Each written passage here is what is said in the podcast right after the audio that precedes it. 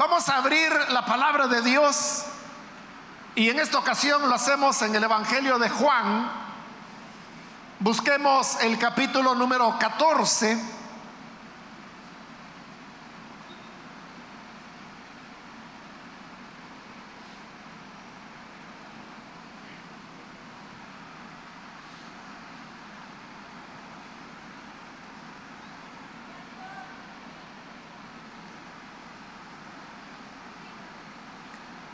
Bien, dice entonces la palabra de Dios en el Evangelio de Juan, el capítulo 14, vamos a leer los versículos 16 y 17, que nos dicen,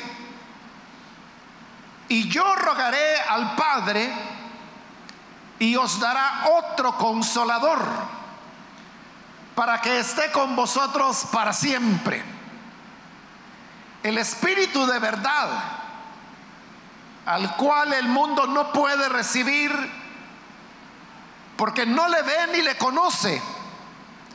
Pero vosotros le conocéis porque mora con vosotros y estará en vosotros.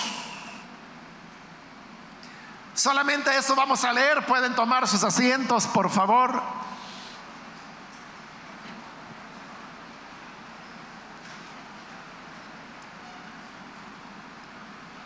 Como lo habrán escuchado cuando se hizo la, invitación para este culto, el tema que se va a desarrollar es mi amigo el Espíritu Santo.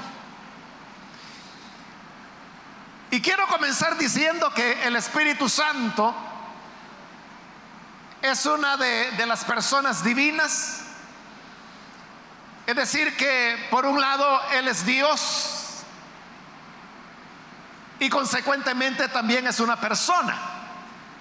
Las cualidades de la personalidad son la razón, las emociones y la voluntad. La personalidad no está determinada por el cuerpo que un ser pueda tener. Porque hay seres que no tienen cuerpo y que sin embargo siguen siendo personas. Dios el Padre es un ejemplo. Él no tiene ni tendrá cuerpo, pero es una persona. Los ángeles tampoco tienen cuerpo, pero tienen personalidad. Los arcángeles no tienen cuerpo, pero tienen personalidad. Los seres vivientes o querubines tampoco tienen cuerpo, pero tienen personalidad.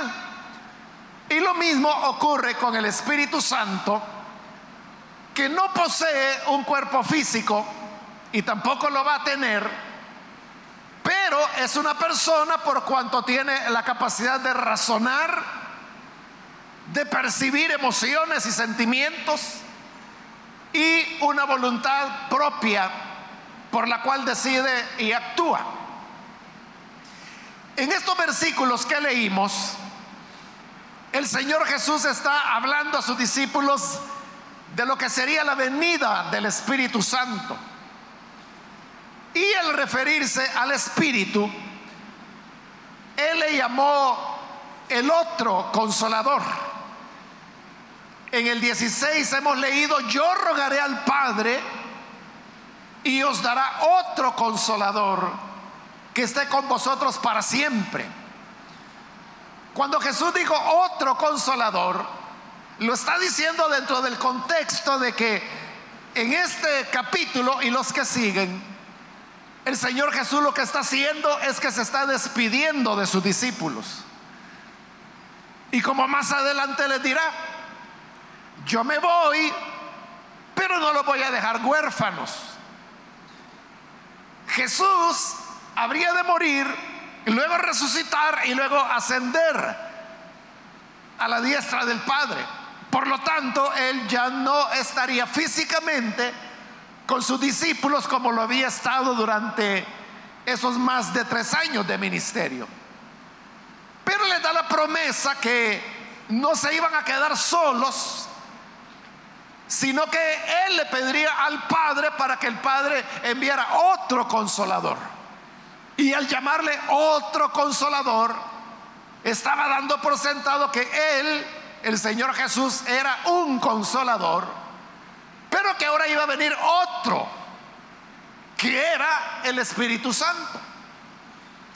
Ahora, es importante aclarar que la palabra que aparece en el griego, que es el idioma en el cual se escribió originalmente este Evangelio, es la palabra paracleto.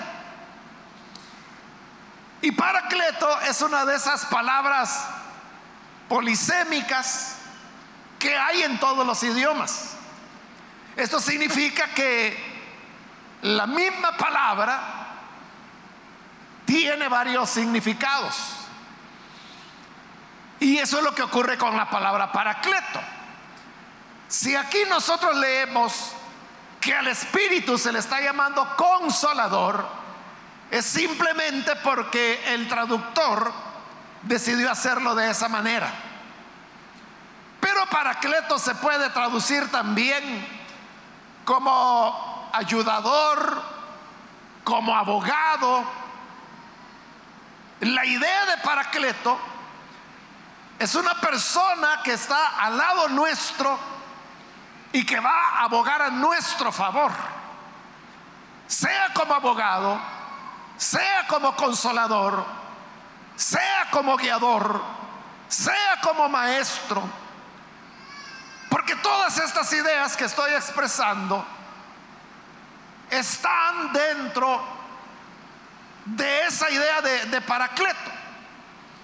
Entonces significa que el Espíritu cumple una serie de, funciones que es acerca de las cuales queremos hablar y esto nos va dando ya una idea de por qué podemos llamar al Espíritu nuestro amigo. Porque Él es el que aboga nuestro favor, el que está a nuestro lado, el que nos va a ayudar, el que nos va a guiar, el que nos va a fortalecer el que nos va a consolar. La relación entre el ser humano y el Espíritu Santo comienza desde el momento en que somos llamados a recibir a Jesús como nuestro Salvador. En realidad ninguna persona, ningún ser humano podría creer en Jesús como Salvador si no es porque el Espíritu Santo le mueve y le atrae. La palabra de Dios dice que por cuanto todos hemos pecado, estamos separados de la gloria de Dios. No podemos tener relación con Él. La Biblia dice que el que no tiene Cristo no quiere lo bueno, y si lo quisiera, no lo pudiera hacer. Porque una persona sin Cristo es una persona que está muerta espiritualmente. Físicamente la persona vive, pero espiritualmente está en muerte. Por eso, para que una persona pueda creer, el Espíritu de Dios tiene que venir y producir un llamado que implica una renovación de la persona que debe ser levantada de la muerte para que pueda estar atenta a la palabra de Dios. El libro de los Hechos de los Apóstoles, en el capítulo 16, nos habla de la ocasión cuando Pablo llegó a predicar a la ciudad de Filipos. Y dice que entre los que oían había una mujer que se llamaba Lidia, la cual dice, dice la palabra de Dios, que el Señor le abrió el corazón para que pudiera estar atenta a lo que Pablo predicaba. Ahí tenemos la acción del Espíritu Santo. Que si el Espíritu Santo no visita a Lidia, ella ni atención le hubiera puesto a lo que Pablo estaba exponiendo.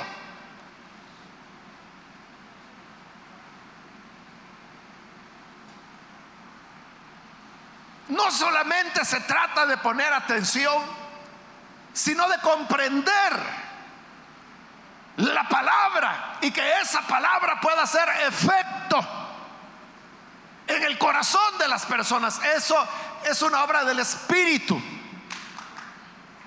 Entonces la relación con el Espíritu Santo comienza en el momento cuando Él viene, visita a una persona, ya sea que esta persona está en una reunión grande como esta que tenemos hoy, está en una reunión pequeña como en una célula juvenil, o puede ser que la persona esté escuchando la radio restauración o está escuchando o viendo el INTV o alguna red, leyendo la Biblia. Hay diversas maneras como Dios puede llamar a una persona al Evangelio. Normalmente llegamos al conocimiento del Evangelio porque hay una persona a quien conocemos un familiar, un amigo, un vecino, un compañero de trabajo o de estudios que nos habla acerca de Cristo. La mayor parte de los que estamos acá llegamos al Evangelio porque un familiar, amigo o conocido nos habló de Jesús. Pero cuando nos hablan de Jesús, entonces es cuando el Espíritu Santo viene. Porque si el Espíritu Santo no vendría, sería en vano que nos hablaran de la manera más excelente. No va a producir ningún resultado. Pero cuando el Espíritu Santo viene, entonces al igual que Lidia, nos abre el corazón para que podamos estar atentos a la palabra de Dios y como el corazón está abierto, entonces la palabra viene como una semilla para plantarse en el corazón y ahí produce el fruto de la fe. Así es como terminamos creyendo al Evangelio. Pero una vez la persona ha creído al Evangelio, se produce un milagro.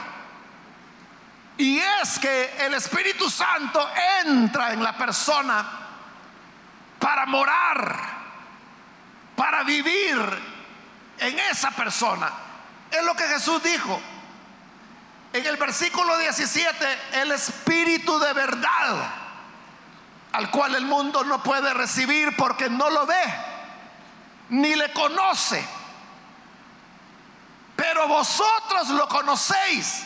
Y oigan esto porque mora con vosotros y estará en vosotros.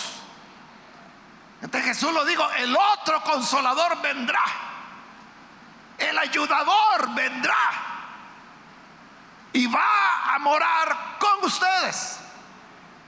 Permanecerá en ustedes, dentro de nosotros.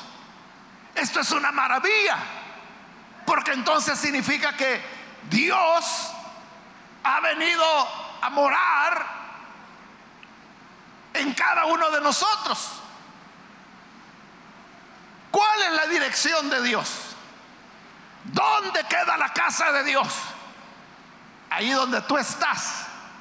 Si eres un creyente, el Espíritu de Dios mora dentro de ti. Por eso es que Pablo,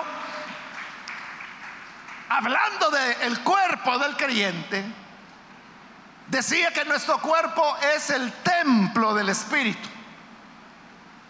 Así como en la antigüedad, Dios moraba en el templo que mandó a construir Salomón.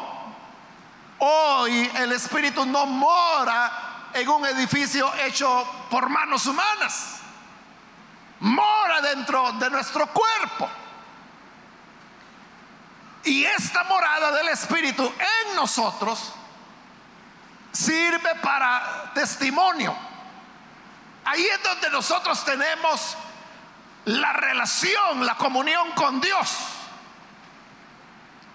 Y todas las vivencias, todas las experiencias que tenemos dentro del cristianismo vienen por la morada del Espíritu en nuestro corazón. Cuando en un momento de alabanza tú dices, siento su presencia, es algo especial. El Señor está acá. Todo eso que difícilmente se explica con palabras, se produce porque el Espíritu está morando en ti. Pablo también le explica a los romanos que el Espíritu Santo nos da testimonio a nosotros, a nuestro espíritu humano, de que somos hijos de Dios. El que es hijo de Dios lo sabe, porque tiene el Espíritu. Y el Espíritu es el que le está diciendo, tú eres hijo, tú eres hija. Esto no significa que no haya momentos de duda en las cuales tú te puedas preguntar, ¿y de verdad yo seré un hijo de Dios? ¿De verdad será que yo soy hija de Dios? Puede haber momentos de duda, momentos de debilidad, pero la experiencia más común es que la persona sabe que es un hijo, sabe que es una hija. ¿Y cómo lo sabemos? Por el Espíritu de Dios. ¿Cómo sabemos que el Señor está acá? Por el Espíritu de Dios. ¿Cómo podemos tener la seguridad que cuando cantamos Él nos oye? ¿Cómo sabes tú de que no estás cantando simplemente a las láminas? Es por el Espíritu de Dios. Porque mora en nosotros. Y de ahí no se va a ir. El Espíritu no se va a ir porque somos su morada. Igual que la persona que puede salir a trabajar fuera de casa. Sale para estudiar. Sale para ir quizá al oriente del país porque va a estar allá dos, tres días porque tiene que ir a trabajar. Pero siempre vuelve al hogar. O la persona que emprende un largo viaje hacia otro país que Pudiera ser que viva por allá años, pero para él su hogar es aquel de donde salió. Y anhela volver. Y en cuanto, en cuanto su condición migratoria se lo permite, vuelve al hogar. Nosotros somos la morada del Espíritu. El Espíritu siempre estará con nosotros, nunca se va a ir. Y si tú te preguntas, ¿y qué sucede si yo peco?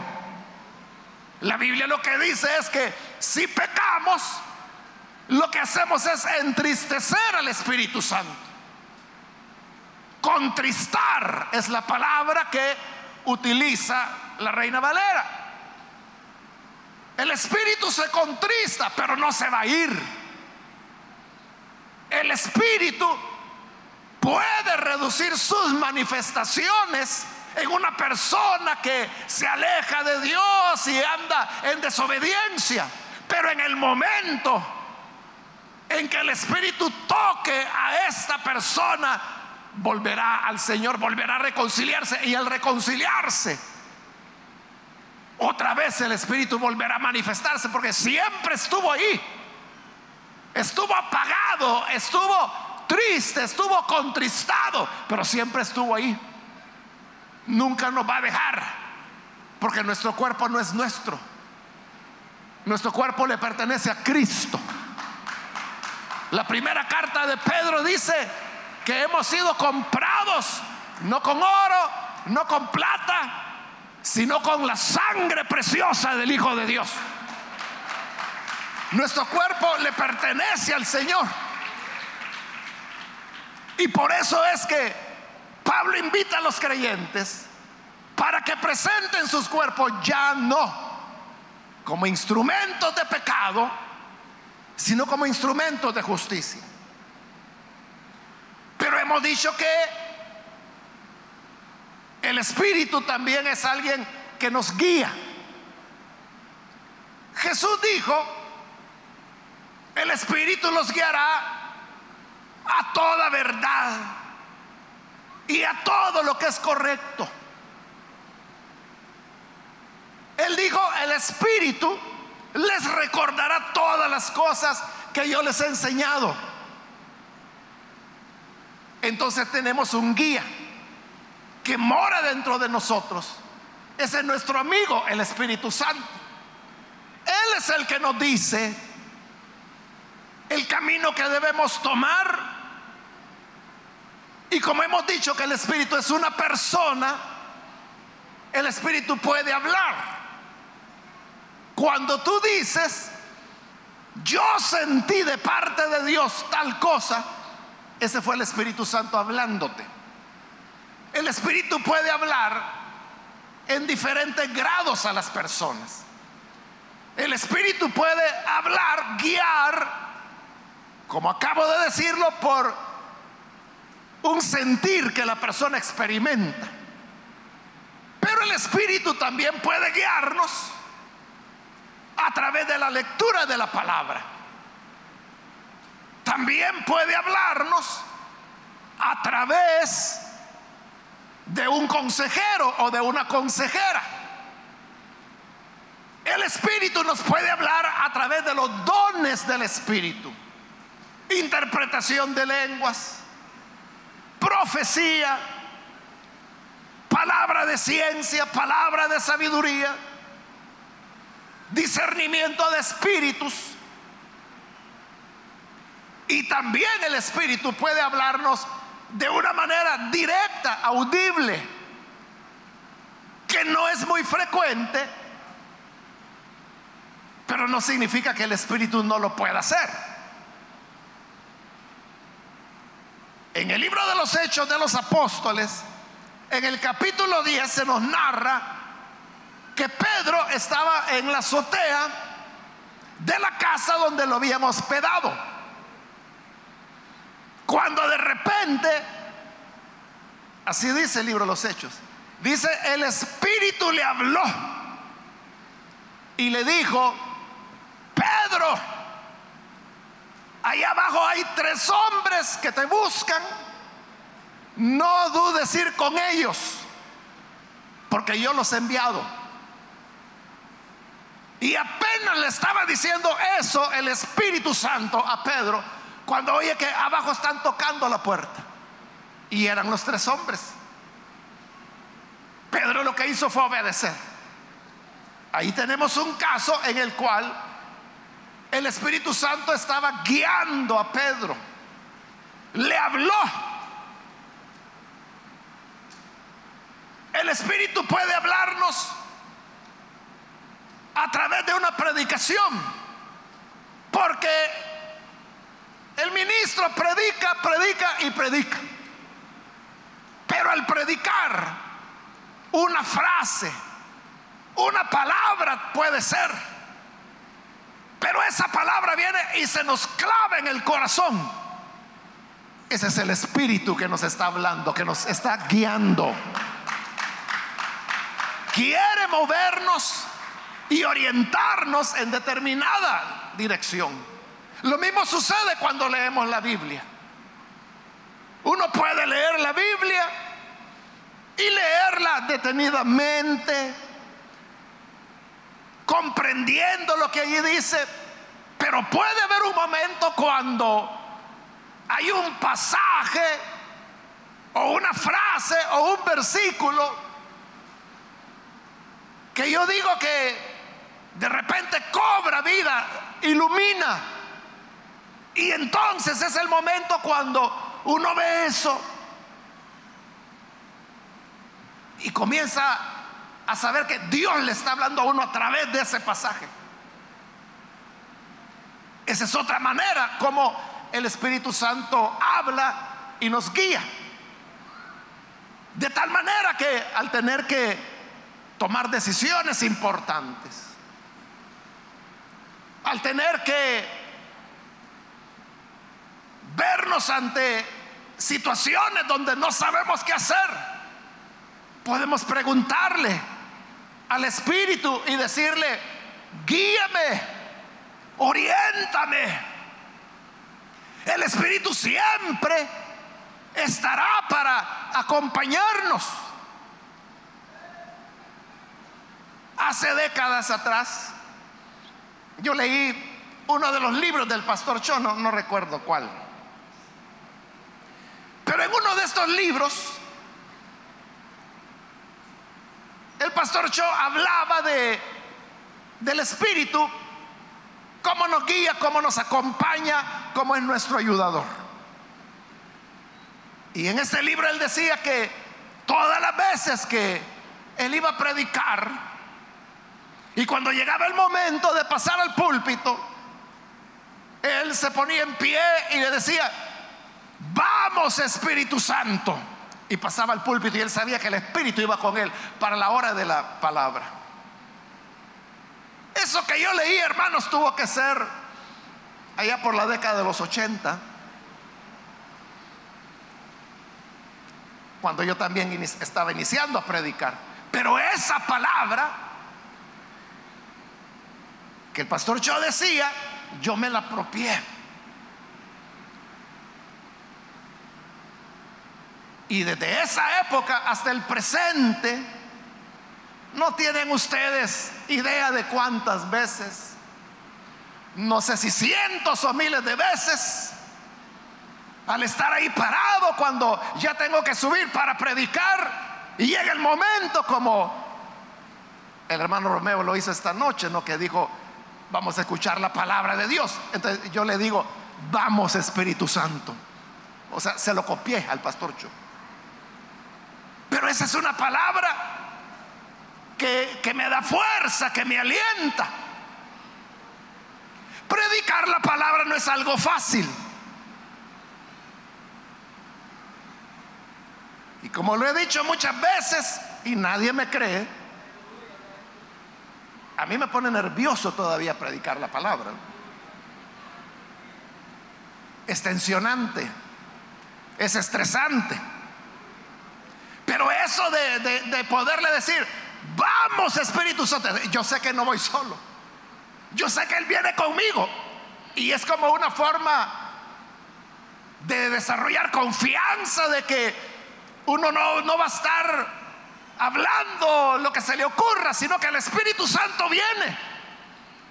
Y el Espíritu Santo, nuestras débiles palabras, nuestros débiles pensamientos, Él los tomará. Y aunque sean muy sencillos, Él los utiliza para plantar la palabra en los corazones. Y así es como las personas son edificadas, son salvadas, son sanadas, son animadas. Pero es el Espíritu quien lo hace. Pero eso no es solo para los predicadores. Tú también le puedes decir, vamos Espíritu Santo. Quizás para invitar, quizás para iniciar la enseñanza en la célula de jóvenes, de adultos o de niños, lo que sea. Pero tú puedes decirle, vamos Espíritu Santo. Vamos, llegó el momento, nos toca. Porque el Espíritu siempre estará con nosotros. También el Espíritu nos ayuda a vencer el pecado. Nosotros los seres humanos no podemos hacerle frente al pecado. Simplemente no hay una persona que tenga las cualidades o la habilidad o la fuerza para poder vencer la tentación. No lo hay. Pero el Espíritu Santo viene para ayudarnos. Y en primer lugar lo hace redarguyéndonos. ¿Qué es eso de redarguir? Es cuando tú planeas hacer algo malo o lo haces Pero al momento de planearlo o de hacerlo, en tu interior hay un malestar. Entonces tú dices, no, esto no está bien, esto no es correcto. La persona puede decir, me siento mal. Ese es el espíritu que está redarguyendo, que nos está previniendo, mira, eso no lo vayas a hacer. Y tú podrás, si quieres, a eso llamarle prejuicios, religiosidad, no, no sé el nombre que le quieras dar, pero es el Espíritu el que nos está ayudando para salvarnos del pecado. Y aun cuando hayamos sucumbido, aun cuando hayamos cedido a la tentación, siempre el Espíritu es el que nos llama, es esa inquietud que tú sientes, que no puedes estar tranquilo y necesitas ponerte de rodillas y decirle, Señor, una vez más te he fallado, pero perdóname. Y cuando se produce la reconciliación, entonces la paz vuelve a ti. Ese fue el Espíritu, ayudándote a vencer el pecado. El Espíritu es el que nos da la fuerza para poder resistir la tentación. Humanamente no lo podemos hacer. No es una cuestión de carácter de decir, es que, mire, yo tengo tantos años de estar en el Evangelio que yo ya sé la diferencia entre lo bueno y lo malo. Pero tú podrás tener 90 años de estar en el Evangelio y siempre el pecado te estará asediando. Siempre habrá tentación, siempre habrá, si no es de una manera, será de otra. Pero Satanás no te dejará tranquilo. El pecado te va a acosar pero el Espíritu está ahí para ayudarnos. Está para decirnos, puedes seguir adelante. Puedes continuar caminando. Levántate. Eso que estás haciendo no es correcto. Y nos da la fuerza para podernos levantar, para poder deshacernos de aquellos instrumentos de pecado, sean objetos, sean amistades, sean lugares. El Espíritu es el que nos da la fuerza. Y así es como Él es nuestro amigo. También el Espíritu Santo tiene como nuestro amigo otra, otra gracia más. Y es que nos llena de poder. De eso es de lo que habló Jesús cuando allá en el libro de los Hechos de los Apóstoles, capítulo 1, le dijo a sus discípulos que el Espíritu Santo vendría. Y le dijo, cuando el Espíritu venga, recibirán poder y me serán testigos en Jerusalén, en Judea, en Samaria y hasta lo último de la tierra.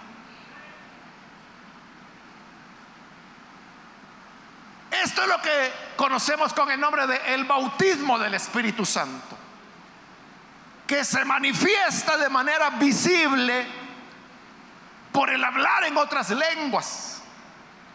Si una persona habla en otras lenguas es porque tiene el bautismo del Espíritu. Si la persona no habla, no ha hablado nunca en otras lenguas, es que no tiene aún el bautismo del Espíritu. Pero el bautismo del Espíritu es el que nos abre la puerta para la sobrenaturalidad de Dios. Nos abre la puerta a los dones del Espíritu, a la sanidad divina, a la operación de milagros a los dones de palabra, a las maravillas y a los portentos. Es el Espíritu el que lo hace. Sobre este aspecto del bautismo del Espíritu no voy a ahondar más, porque dentro de una semana, el próximo viernes, vamos a tener nuestra segunda vigilia general aquí en este lugar. Y será una vigilia en la cual vamos a estar hablando de eso precisamente. Del bautismo del Espíritu Santo y no solo vamos a hablar de qué es eso o cómo se recibe, sino que también vamos a orar para que aquellos jóvenes, señoritas, que aún no han recibido el Espíritu, vengan dentro de una semana, el próximo viernes, para recibir esa bendición. He tratado de hacer una un recorrido rápido, diría yo, por los diferentes elementos que el Espíritu Santo hace a nuestro favor. Por supuesto, no son todos. De hecho, las ideas que traían no las he agotado, pero ya mi tiempo se terminó. Entonces, lo importante es que tú y yo sepamos que no estamos solos, que el Espíritu Santo está con nosotros. Y Jesús dijo, y estará siempre, dijo, estará siempre en vosotros. Es decir, el Espíritu no ha venido a visitarnos. O sea, Él vino a morar, vino a quedarse. Y dijo el Señor, estará siempre en ustedes. Y la morada del Espíritu, como lo dije en su momento, se recibe en el momento cuando creemos en Jesús. Cuando lo recibimos como Salvador. Y nadie puede recibir a Jesús como Salvador si no es porque el Espíritu le está llamando y le está inquietando, le está abriendo el corazón. Primero para estar atentos a la palabra de Dios y que por esta palabra podamos tener la experiencia del nuevo nacimiento. Vamos a orar, vamos a cerrar nuestros ojos y antes de orar, yo quiero invitar a aquellos jóvenes que han escuchado la palabra y que al escucharla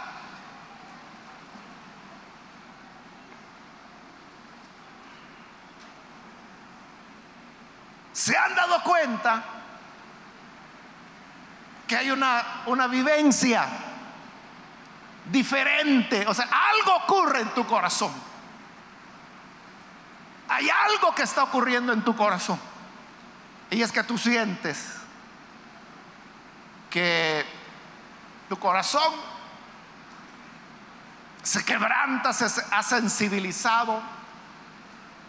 Es el Señor el que te está llamando. Y yo quiero invitar por eso a aquellos jóvenes muchachos y muchachas que hoy quieren recibir a Jesús como Salvador. Hoy es el momento para que lo puedas hacer.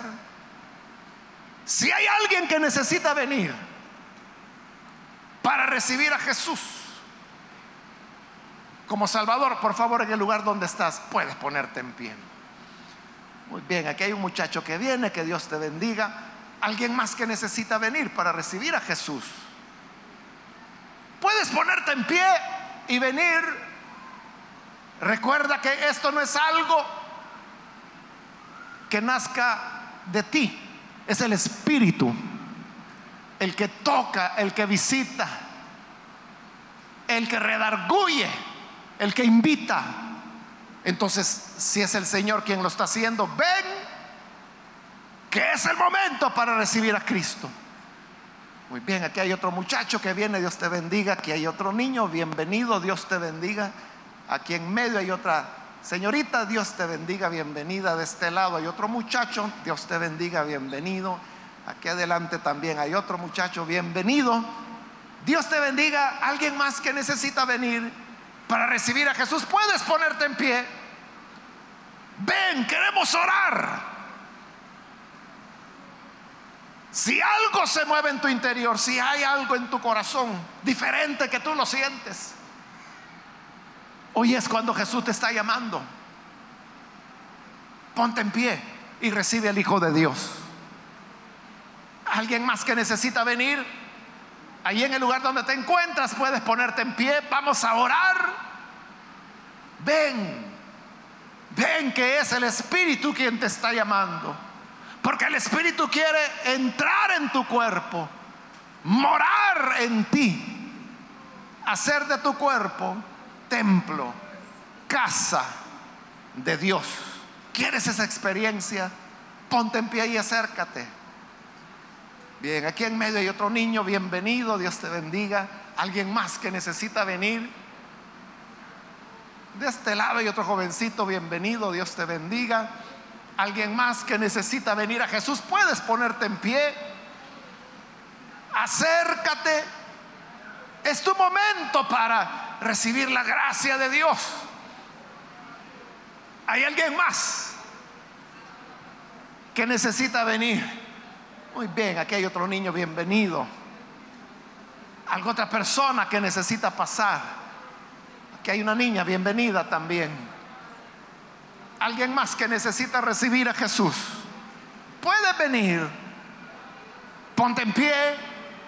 Ahí donde te encuentras, acércate. Muy bien, aquí hay una joven, Dios te bendiga, bienvenida.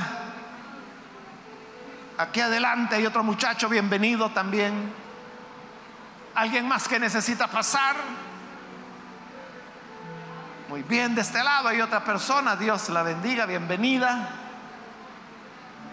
¿Alguien más puede venir?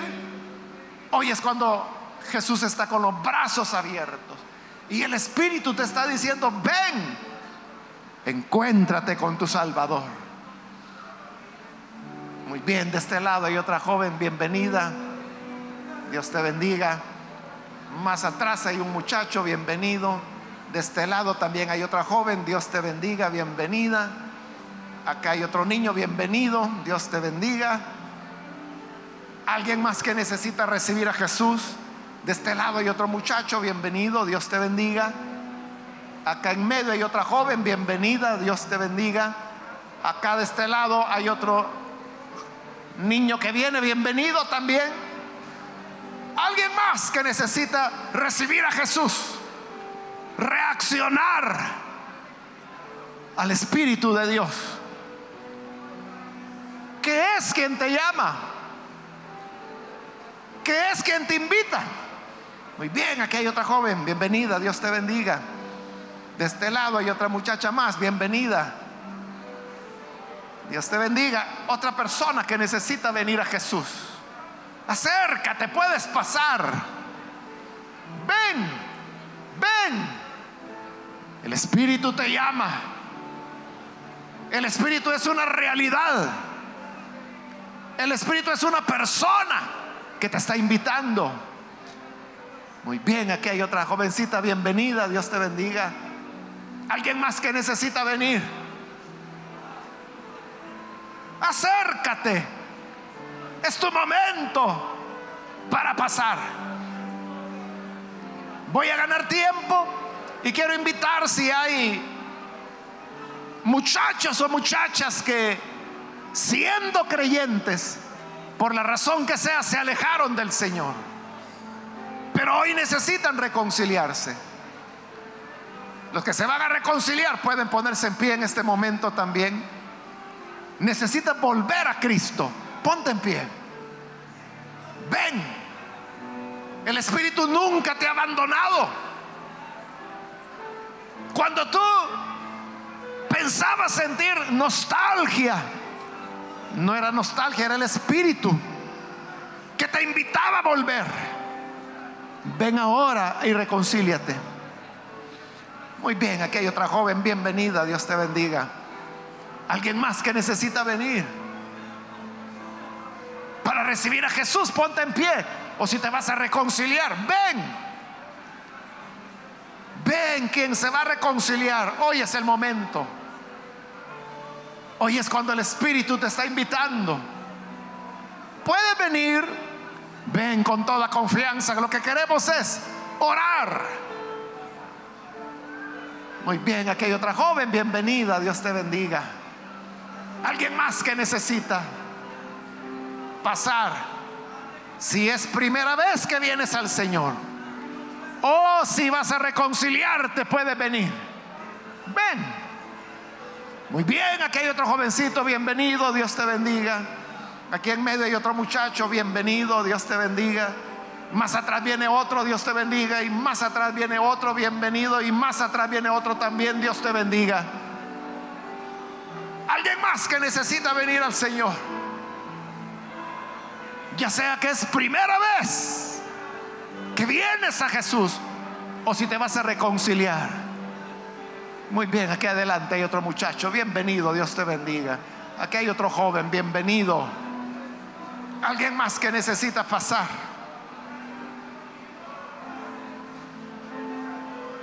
Muy bien, aquí hay otra muchacha, bienvenida, Dios te bendiga. Aquí hay otro joven que viene en camino, bienvenido también.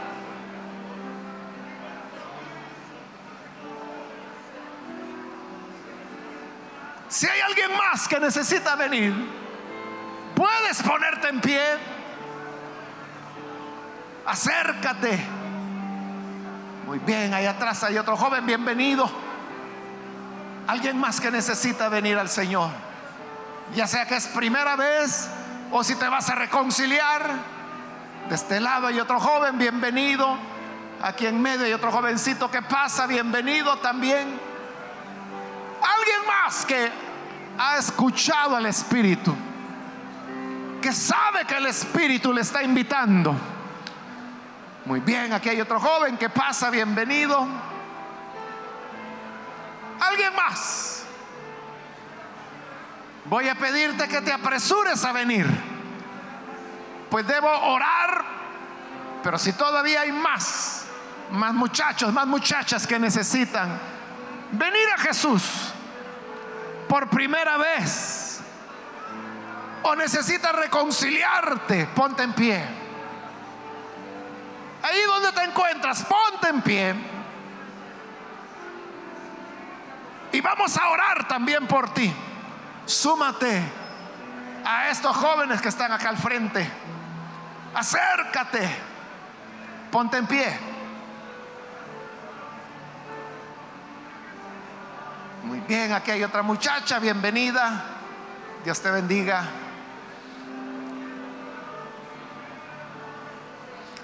Aquí adelante hay otra jovencita, bienvenida. Estoy por terminar la invitación. Hago la última llamada ahora. Si hay alguien más que necesita venir a Jesús por primera vez o reconciliarse, ponte en pie, porque esta es ya la última llamada que estoy haciendo. Muy bien, aquí hay otra joven, bienvenida, Dios te bendiga.